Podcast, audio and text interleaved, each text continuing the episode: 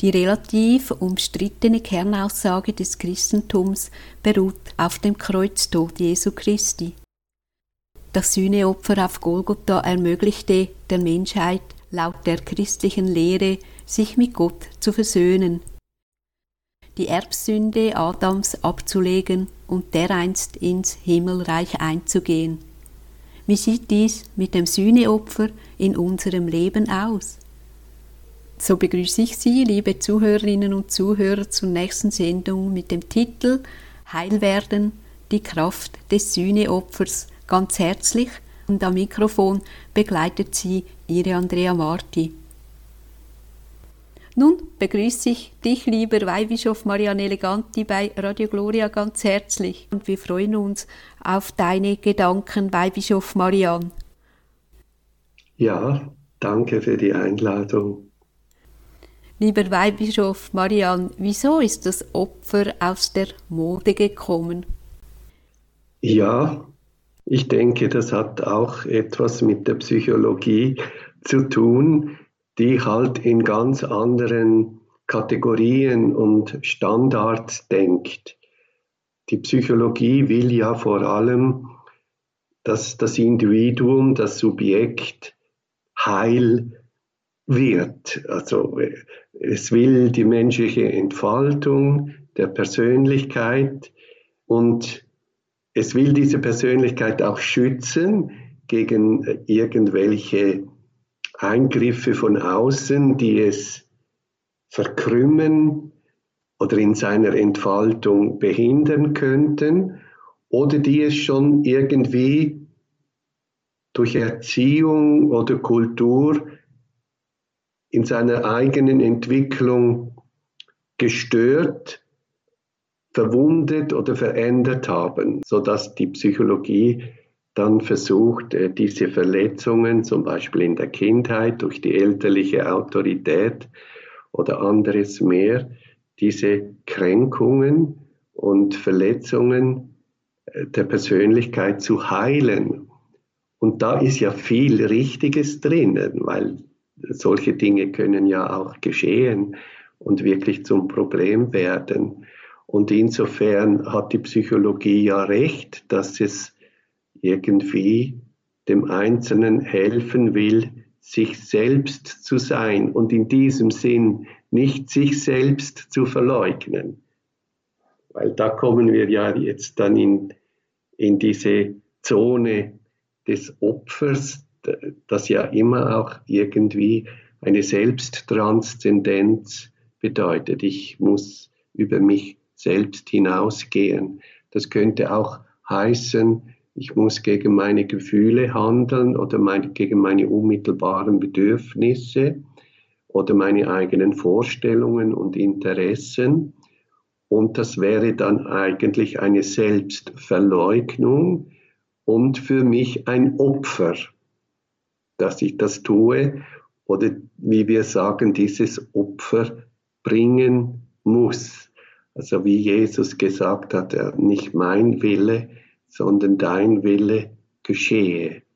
Und mit diesem Gehorsamsakt hat er sich selbst zum Opfer gebracht. Er hat alles, was eben ein Mensch von Natur aus wünscht, geopfert. Er hat den Tod angenommen, ein schreckliches, eine schreckliche Folterung auf sich genommen aus Liebe, um eben Sühne zu leisten für unsere Sünden.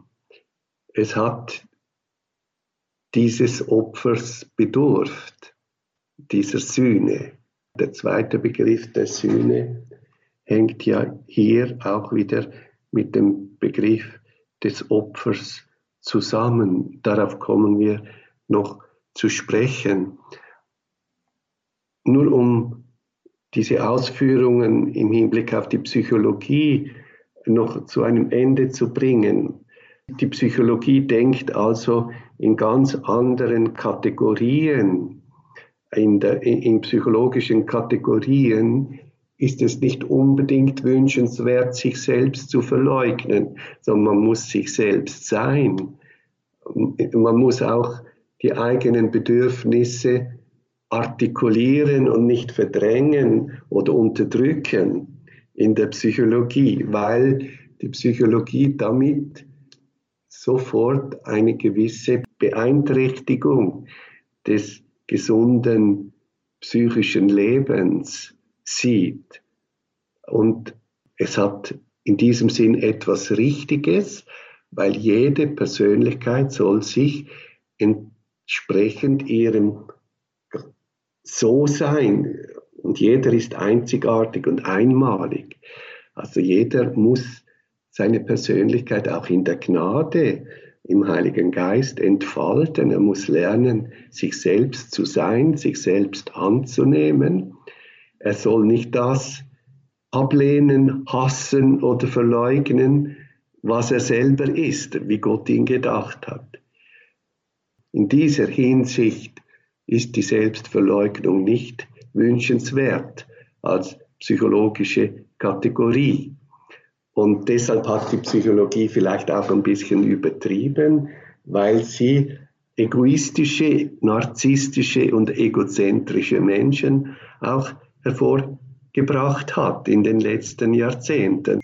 Die Postulate der antiautoritären Erziehung, die in den Ende der 70er Jahre propagiert wurde, meinte ja genau das, ja, die Autorität darf nicht einfach invasiv in die Entwicklung des Kindes so eingreifen, dass es das Kind behindert, in seiner Entwicklung überformt und verkrümmt sodass man meinte, ja, man muss das Kind in seinem natürlichen Zustand einfach sich gehen lassen. Und das hat dann auch sehr ungezogene und beziehungsunfähige Kinder hervorgebracht, weil die haben nie gelernt, auf ihren Willen zu verzichten oder auf ihre Gefühle und ihre Launen. Und das ist natürlich auch falsch so dass auch da in, der, in den USA, auch in der Psychologie, seit einigen etlichen Jahren wieder Begriffe auftauchen, die man vorher vermieden hatte, wie zum Beispiel Selbstverleugnung oder Selbstverzicht. Und ähm, weil die Leute auch in der Beratung sehen, dass Menschen die nur sich selbst gelten lassen und ihre eigenen Bedürfnisse und Gefühle immer das oberste Kriterium bleibt, dass die nicht beziehungsfähig sind, Kinder sich nicht einordnen können und zu kleinen Biestern werden, die dann eigentlich auch schwer zu ertragen sind, oder zu weinerlichen Menschen, die keinen Belastungen standhalten, zum Beispiel im Beruf, im Job. Man kann heute YouTube sehen, wo 20-Jährige, 21-Jährige oder 19-Jährige, die zum ersten Mal ein bisschen mit der Härte des Arbeitslebens konfrontiert werden, weil sie nicht mehr so viel Freizeit haben und keine freien Wochenende, weil sie etwas leisten müssen, an den Leistungen gemessen werden dass die in Tränen ausbrechen und für die eine Welt zusammenbricht und das Leben nicht mehr lebenswert und schön ist, weil sie Opfer bringen müssen mit traditioneller Sprache oder weil sie Verzichte leisten müssen für etwas Größeres, das sie dienen, dem sie dienen. Heißt das, dass in gewissen Aspekten die Psychologie mit dem katholischen Glauben nicht kompatibel ist? Ja, die Psychologie, ähm, die weigert sich natürlich jetzt da, sich einer religiösen Denkweise oder Sprechweise anzupassen und die will säkular sein und äh, erfahrungs- und vernunftbasiert. Das ist für sie auch eben einzig und allein wissenschaftlich. Es gibt natürlich auch in der Psychologie nicht diese Objektivität allein weil alles ist Theorie getränkt und insofern auch weltanschaulich, auch im psychologischen. Und das hängt dann vom einzelnen Psychologen ab. ob er da Brücken bauen kann zum spirituellen Schatz der Kirche zum Beispiel oder der Religionen, weil es gibt ja in den Religionen, auch im Buddhismus, die Askese, äh, eine, eine Form von Selbstverleugnung, die den Geist weiterbringen und befreien soll von triebhaften Bedürfnissen und von Hemmnissen, die ihn im Aufstieg oder im Erlösungsprozess hindern, wie immer man diesen Erlösungsprozess versteht. Aber die Kirche hat natürlich eine, ein anderes Kategoriensystem, also sie denkt in anderen Begriffen, sie benutzt vielleicht die gleichen Worte, wie zum Beispiel Selbstverleugnung, aber die sind spirituell anders gefüllt als in psychologischen Sprachspiel, sage ich jetzt einmal so. Im psychologischen Sprachspiel würde ich sagen, nein, du musst dich selber sein, du musst nicht dich selbst verleugnen. Du musst dich selbst lieben, annehmen und verwirklichen, so wie Gott dich gedacht hat. Aber im spirituellen Sprachspiel, also in der Kategorien der Liebe, muss ich sagen, ja, du musst dich selbst verleugnen. Du kannst nicht immer dich selbst an die erste Stelle stellen. Als Vater und Mutter musst du auch auf dich selber verzichten für das kranke Kind. Du kannst nicht immer tun und lassen, was dir gefällt. Du musst Opfer bringen, in dem Sinn. Jesus hat das in eine äh, einzigartige Formel gekleidet und hat diese beiden Seiten mit sich selbst versöhnt. Wer sein wahres Selbst, sein Leben gewinnen will, muss es hingeben, verlieren. Wer es aber festhält, verliert es. Und da ist eine Synthese von beiden Wirklichkeiten. Du wirst ganz dich selber, indem du dich hingibst, das heißt eben auch manchmal verleugnest oder dich selbst zum Opfer bringst oder wenn du in bestimmten Situationen Opfer bringst, weil du auf dich selbst verzichtest und dein Leben hingibst für etwas Größeres, für andere, zum Beispiel für die Kinder oder für die Schüler, für den Staat oder für die Gesellschaft. Und gerade darin wirst du noch viel mehr dich selbst. Also diese Form von spiritueller Selbstverleugnung verhindert nicht das Heilsein der Personalität, das Selbstsein der Person. Im Gegenteil, es bringt es zum Leuchten. Die Heiligen, die das getan und so gelebt haben, sind ja immer die schönsten Menschen. Und die waren immer auch ganz sich selbst. Das waren keine verkrümmte Personalitäten. Natürlich hatten sie auch ihre Begrenzungen durch die Gene, durch den Charakter, die Schwächen, durch die kulturelle Begrenztheit und auch durch die Erziehungen. Die Heiligen sind auch nicht heile Menschen von Anfang an. Sie mussten auch sich heiligen und von manchen Gebrechen auch in ihrer Persönlichkeit geheilt werden. Aber sie sind doch auch durch die Gnade und durch die Liebe, die sie verwirklicht haben, schöne Menschen geworden. Aber, oder mindestens auf dem Weg dorthin gewesen, wie Ignatius von Antiochien sagt, im Hinblick auf das Martyrium und auf seine, sein ewiges Leben, dort erst werde ich Mensch sein.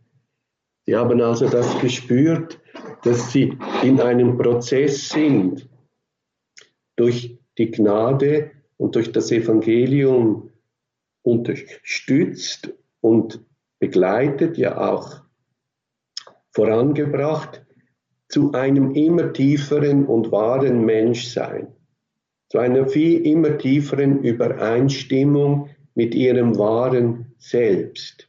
In diesem Sinn könnte man in Richtung der Psychologie sagen, diese Form von Selbstverleugnung führt nicht zum Verlust der eigenen Personalität und des eigenen Selbstseins, sondern zu dessen Verwirklichung. Und es bringt dieses genau zum Leuchten.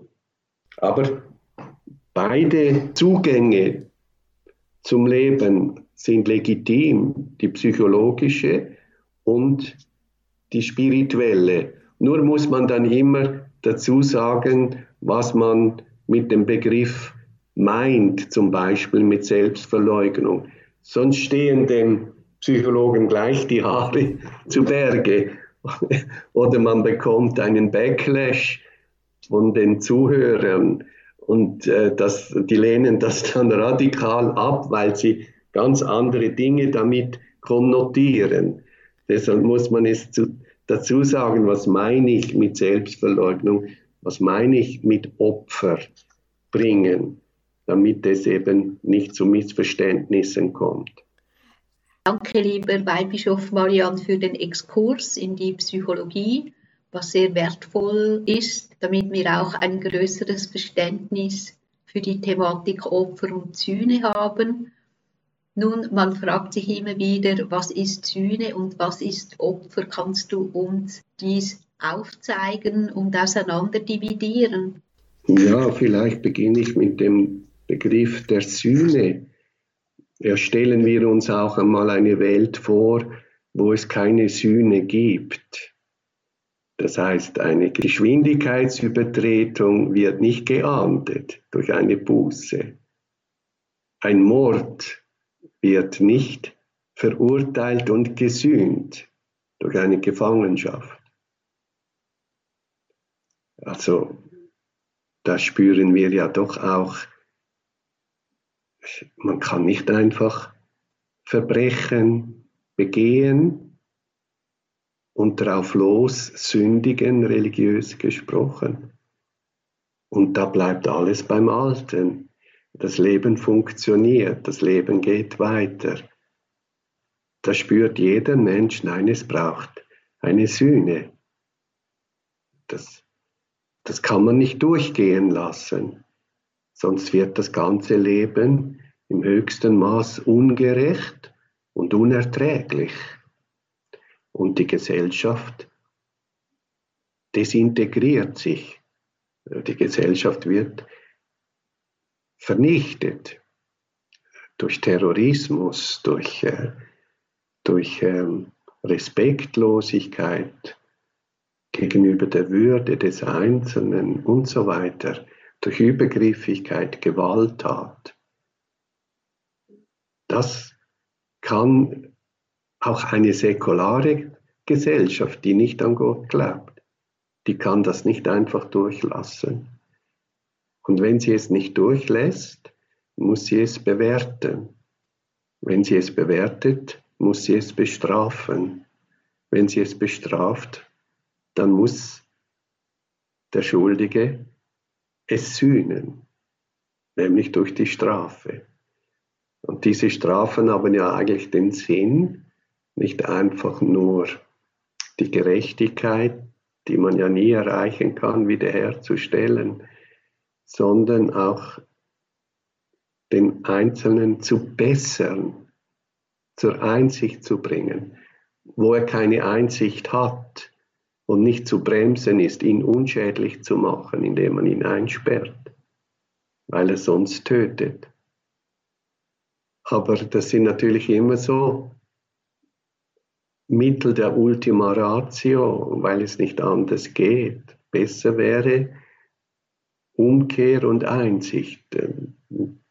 Der Glaube fordert uns stets dazu auf.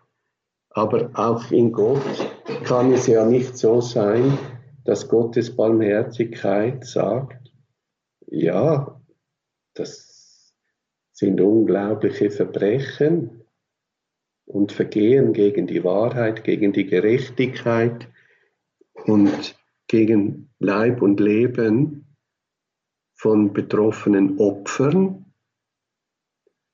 Und das mache ich jetzt einfach Schwamm drüber. Das muss nicht gesühnt werden. Wir vergessen das einfach. Da kämen auch die Unschuldigen und die Opfer nicht zu ihrem Recht. Man könnte sechs Millionen Juden einfach vergasen, okay, das ist tragisch, die haben Pech gehabt, aber wir müssen jetzt weitergehen. Vergessen wir das und schauen wir nach vorn. So eine Art von Tabula rasa und Schwamm drüber, ohne das Verbrechen gesühnt werden, ohne dass da die Unschuldigen nicht zu ihrem Recht kommen, auch durch die Sühne und auch durch die Anerkenntnis der Schuld und des Vergehens. Da kann die Barmherzigkeit Gottes nicht wie ein Schwamm über die Wandtafel fahren und die ganze Geschichte einfach löschen. Also es gibt da eben auch die Notwendigkeit einer Sühne, weil die Welt ist so gebaut, dass sie gut ist, wahr ist, gerecht ist, schön ist. Heißt das, dass ich auch für meine Mitmenschen stellvertretend Sühne leisten kann, darf? Ja, das ist jetzt die Stellvertretung. Wer kann so, solche Verbrechen überhaupt sühnen, die geschehen sind in der Menschheitsgeschichte? Die haben ja ein solches Ausmaß, dass eigentlich kein Mensch das sühnen kann. Kein Mensch kann das aufwiegen mit etwas, das er tut und würde er nur sein Leben hingeben. Weil wir alle Anteil haben auch an diesen Bösen. Wir sind alle keine Unschuldslämmer. Wir alle haben auch einen gewissen Anteil an der Sünde dieser Welt. Auch unsere Sünde und geschehe sie es ganz im Verborgenen, wirkt sich aus auf die ganze Menschheit. Und das addiert sich auf und schafft auch einen Zustand, eine geistige Befindlichkeit der Menschheit, die eben dann genau so aussieht, wie sie aussieht, wenn wir hinausblicken in die Welt. Und keiner unter der Sonne ist gerecht, sündelos, sondern jeder hat auch in einem gewissen Ausmaß Anteil an diesem Dilemma und an dieser Tragik der Sünde und des Bösen und des Übels, das es in der Welt gibt.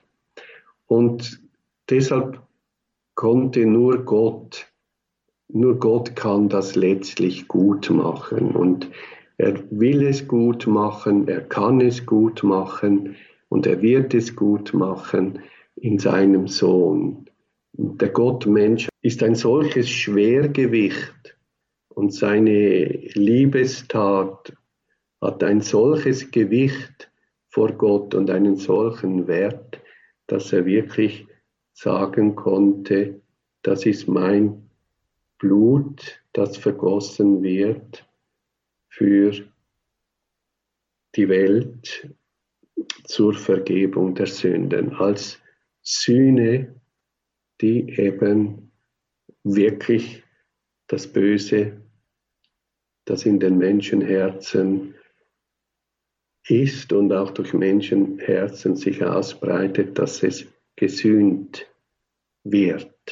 Und dass wir eben diese Kraft und Chance des Neuanfangs und der Umkehr und der Vollendung bekommen, ein Prozess, der so stark voranschreitet, dass am Ende Gott alles in allem sein wird. Das ist die Apokalypse. Man wird an das Frühere nicht mehr denken, der Tod wird es nicht mehr geben. Man muss niemanden mehr belehren, weil alle sind Schüler Gottes und von der Wahrheit erleuchtet. Gott selbst wird das Licht dieses himmlischen Jerusalems sein und jede Träne wird getrocknet, aber sie wurde verzeichnet. Sie wurde nicht vergessen und sie wurde auch nicht vergeblich vergossen, sondern sie wird getrocknet werden. Und da die Sühne, dass das alles möglich wird, die hat Jesus geleistet. Deshalb ist der Gottmensch wirklich der Erlöser der Welt. Und so schön im Film von Mel Gibson, The Passion, sagt er auf dem Kreuzweg zur Mutter, bei der Begegnung mit der eigenen Mutter, ich mache alles neu. Das hat mich unglaublich getroffen. Dieser Satz, äh, den er hier spricht, der steht nicht im Evangelium, aber es entspricht der Wahrheit. Und bei dieser Begegnung sagt Jesus, ich mache alles neu. Das ist wirklich eine Neuschöpfung.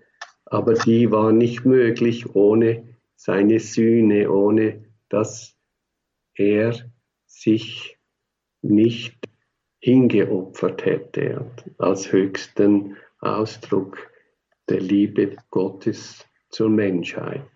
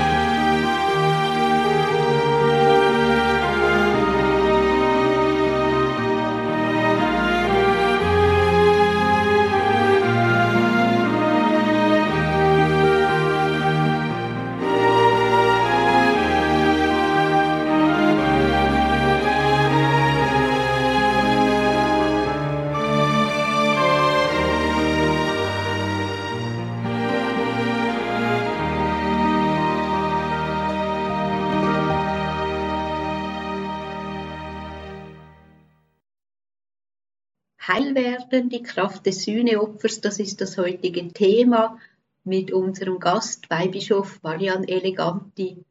Vor der Musikpause hat Weihbischof Marian mit uns einen Exkurs in die Psychologie gemacht. Dann ist er auf die Frage der Unterscheidung von Sühne und Opfer eingegangen und nun möchten wir der Frage nachgehen, wie das im Heilsplan Gottes aussieht im Zusammenhang mit der Eucharistie. Lieber Weihbischof Marian, welchen Stellenwert nimmt nun in der Thematik Opfer und Sühne die Eucharistie respektive die Heilige Messe ein? Ja, die Eucharistie ist ein großes Geheimnis, weil es die Hinopferung, die Selbstdarbringung Jesu am Kreuz und im Abendmahlsaal, das war ja schon eine Vorwegnahme, vergegenwärtigt. Das heißt, die Zeit wird aufgehoben. Ich bin, äh, das Opfer ist nicht in der Vergangenheit und auch ich komme nicht 2000 Jahre zu spät, sondern ich bin direkt involviert in das Ereignis, konfrontiert mit der Wirklichkeit, dass Jesus sich hingibt für mich und für mich gestorben ist und dass er als derjenige, der geopfert wurde, das Lamm, das geschlachtet wurde, das unschuldige Lamm, dass er jetzt sich mir gibt und zu mir kommt. Jetzt bin ich in der Gleichzeitigkeit mit Golgotha und mit dem Ereignis im Abendmahlsaal. Ich kann mit Fug und Recht denken, jetzt bin ich auch einer der Apostel. Ich bin auch mitten im Abendmahlsaal und der Herr am Altar sagt, das ist mein Leib für euch hingegeben. Und aber jetzt bin ich es. Jetzt ist nicht mehr Johannes oder Petrus der Adressat dieser Worte, sondern ich bin jetzt der Adressat dieser Worte. Und die Eucharistie kommt jetzt zu mir, wie sie damals zu Petrus und zu Johannes kam. Das heißt, ich bin jetzt plötzlich in dieser Gleichzeitigkeit drinnen mit dem Herrn und mit dem Geschehnis. Es verewigt sich. Das Geschehnis hört nicht auf, es geht durch die Zeit, es geht durch die Generationen. Genauso könnte ich sagen, jetzt, wo der Priester die Hostie erhebt, blicke ich auf den, den sie durchbohrt haben. Wenn ich von der Erde erhöht sein werde, werde ich alles zu mir ziehen. Also jetzt, wo der Priester die Hostie erhöht, stehe ich gleichzeitig vor dem erhöhten Herrn am Kreuz mit ausgebreiteten Armen und jetzt umfangen mich diese Arme. Und jetzt zieht mich diese Gravitationskraft der Liebe Christi an. Jetzt zieht mich der Herr an sein Herz. Jetzt umarmen mich seine Arme. Jetzt fängt er mich auf in meinem Fall. Jetzt wird er aufgerichtet, damit ich aufgerichtet werde von meinem Fall. Und jetzt kommen Blut und Wasser über mich, indem ich das Blut Christi trinke und mit dem Wasser der Taufe gewaschen werde, wendet mir der Herr seinen Geist zu, das neue Leben. Wer nicht wiedergeboren ist aus Geist und Wasser, kann das Reich Gottes nicht sehen, kann nicht ins Reich Gottes gelangen. Und äh, Johannes hat in der Durchbohrung des Herzens Jesu die Eucharistie und die Taufe gesehen im Blut und im Wasser. Und das ist ja auch so, und das ist jetzt bei der heiligen Messe, strömt das und ist das volle Realität und ich bin voll involviert, ich bin im Geschehen drinnen. Und mein Glaube entscheidet jetzt wie der Hauptmann unter dem Kreuz, wie ich damit umgehe. Und ich muss so damit umgehen, wie der Hauptmann, der römische, der gesagt hat, wahrlich, das war Gottes Sohn. Ich glaube, ich äh, werde, ich bin ein Christ, ich glaube an Jesus oder der gute Schächer, der sagt, ja Herr, denk an mich, vergib mir, wenn du kommst in deinem Reich. Und jetzt kommt er in seinem Reich zu mir. Das ist die heilige Eucharistie.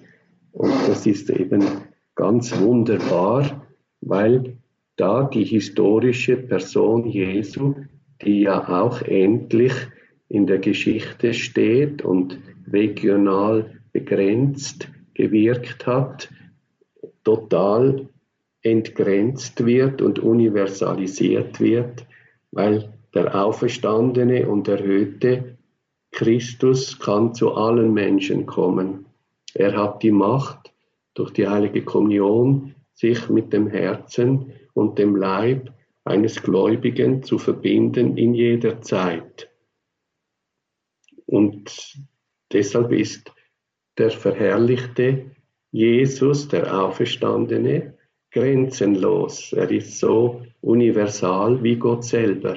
Er kann allgegenwärtig sein. Und er hat göttliche Vollmacht, weil er Gott ist. Kann er auch das göttliche Leben mitteilen in diesem Moment. Und er kann sich gegenwärtig machen. Und er kann Brot und Wein verwandeln in seinen Leib, weil für Gott ist nichts unmöglich, sagt Gabriel. Das alles geschieht in der Zeit und durch alle Zeiten hindurch und ist eigentlich ein einziger Augenblick, der sich nie abnutzt, der nie seine Kraft und seine Herrlichkeit und seinen Glanz verliert. Er ist immer absolut faszinierend, aber es braucht in dieser Zeit diesen gläubigen Blick. Aber in der kommenden werden wir es dann auch sehen. Heil werden, die Kraft des Sühneopfers, das ist das heutige Thema. Nun frage ich mich, lieber Weihbischof Marian, was kann ich tun, dass ich heil werde? Das Heilwerden können wir nicht selber beobachten. Das ist ein geheimnisvoller Prozess der Gnade, wie Gott uns innerlich heil macht und wie er uns an sich zieht. Vieles davon verbirgt sich vor unseren eigenen Augen. Heil werden wir durch den Glauben an Jesus. Der Glaube an Jesus macht alles hell, gibt allem einen Sinn, auch jedem Unheil gibt es einen neuen Sinn, sodass mir alles zum Heil gereichen kann, zum Besten gereichen wird, wenn ich Gott liebe. Und dieser Prozess des inneren Heilswerden, des Wachstums in der Gnade und in der Wahrheit, das ähm, geschieht ein Leben lang und sicher kann man, wenn man auf sein Leben zurückblickt, es auch sehen und merken, in wie vielen Dingen mich Gott heil gemacht hat, in wie vielen Dingen ich ein tieferer, demütiger, klügerer, weiserer oder vielleicht auch geläuterterer Mensch geworden bin, als ich es war. Und deshalb auch mehr Frieden habe, mehr Zuversicht, mehr Kraft auch äh, standzuhalten, weniger Verzweiflung, mehr Licht, mehr Einsicht. Aber das ist natürlich ein Prozess, der nie aufhört und der bis zum Tod geht. Und die finale Umwandlung kommt dann in der Begegnung mit Gott im Sterben. Wir wissen nicht, was wir sein werden. Und jetzt tragen wir den Schatz noch in zerbrechlichen Gefäßen und wir seufzen immer noch, äh, weil wir noch nicht vollkommen heil sind. Und das müssen wir auch nicht so tragisch nehmen, sondern das gehört dazu. Und wir müssen nicht etwas verlangen, was in dieser Welt noch nicht möglich ist. Also haben auch unsere Wunden ihren Sinn. Und aus diesen Wunden geht auch Gutes hervor für andere. Es ist gar nicht einfach nur eine Tragik, die nicht sein dürfte oder etwas, das unbedingt nicht sein sollte, weil es verähnlicht uns ja auch mit Jesus. Jesus ist ein verwundeter Heiler, durch seine Wunden sind wir geheilt. Und wir ergänzen in unserem Leib, wir haben Anteil an diesem Geschehen, wir sind auch Stellvertreter für andere vor Gott und haben deshalb auch eine gewisse Sühne, die wir auf uns nehmen oder die wir leisten durch unsere eigenen Prüfungen und Leiden und Kränkungen und Verletzungen, die uns das Leben oder andere Menschen beibringen. Aber das gehört dazu. Wie könnte ich sonst Jesus nachfolgen ohne das? Danke, lieber Weihbischof Marian, für diese schönen Gedanken zum Thema Sühne und Opfer. Möchtest du uns einige Abschlussworte schenken? Ja, nein, ich, ich, ich möchte diese Zuversicht betonen. Christus ist auferstanden. Wir bleiben ja nicht am Karfreitag stehen, sondern wir machen immer wieder diese drei Tage durch. Der Karfreitag, wo es weh tut, wo es schmerzt, wo man es auch nicht verstehen und einordnen kann. Der Kar-Samstag, wo man Frieden hat,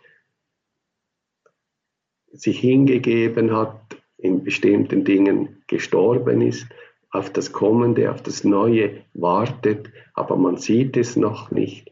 Aber dann kommt der dritte Tag, unfehlbar, wo immer wieder ein Durchbruch geschieht, Neues entsteht, äh, wo ich geheilt werde von meinen Wunden, wo das Göttliche sich durchzusetzen beginnt schon in dieser Welt und in dieser Zeit. Und das ist das Licht, das alles überstrahlen muss. Deshalb steht alles in einem hellen Licht, jedes Opfer und jeder Schmerz. Lieber Weihbischof Marian, herzlichen Dank für diesen Exkurs zum Thema Opfer und Sühne. Ich denke mir, man ist täglich immer wieder gefordert, dieses Opfer und die Sühne auf sich zu nehmen und das Kreuz auf sich zu nehmen und Gott nachzufolgen. Und du hast uns stärkende und erklärende Impulse geschenkt.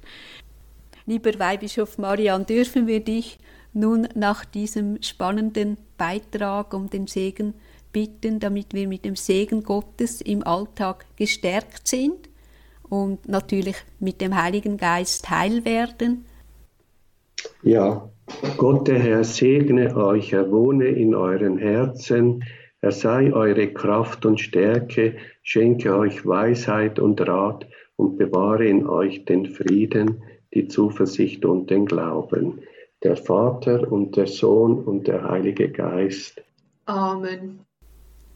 Ein großes Deo Gracias und Radio Gloria wünscht dir im Weinberg des Herrn im bischöflichen Dienst Gottes besonderen Segen und Heil und mögest du und wir alle im Sühneopfer die Kraft finden. Heil werden die Kraft des Sühneopfers. Das war das heutige Thema mit Weihbischof Marian Eleganti. Es lohnt sich, die Sendung nochmals anzuhören und dies auf www.radiogloria.ch Podcast Nutzen Sie den Link Ihrer Familie, Freunden und Bekannten weiterzuleiten und werden Sie einen Teil des missionarischen Wirkens. Radio Gloria ist ein spendenfinanziertes Radio. Sämtliche Referenten bringen ihre Beiträge volontär mit ein. Auch so unter anderem unser werte Gast Weihbischof Marian Eleganti. Daher sind wir für jede Spende und vor allem für Ihr Gebet dankbar. Mögen Sie und wir alle heil werden und die Kraft des Sühneopfers als Geschenk annehmen. So verabschiede ich mich bei Ihnen allen. Pjützi Gott, Ihre Andrea Marti.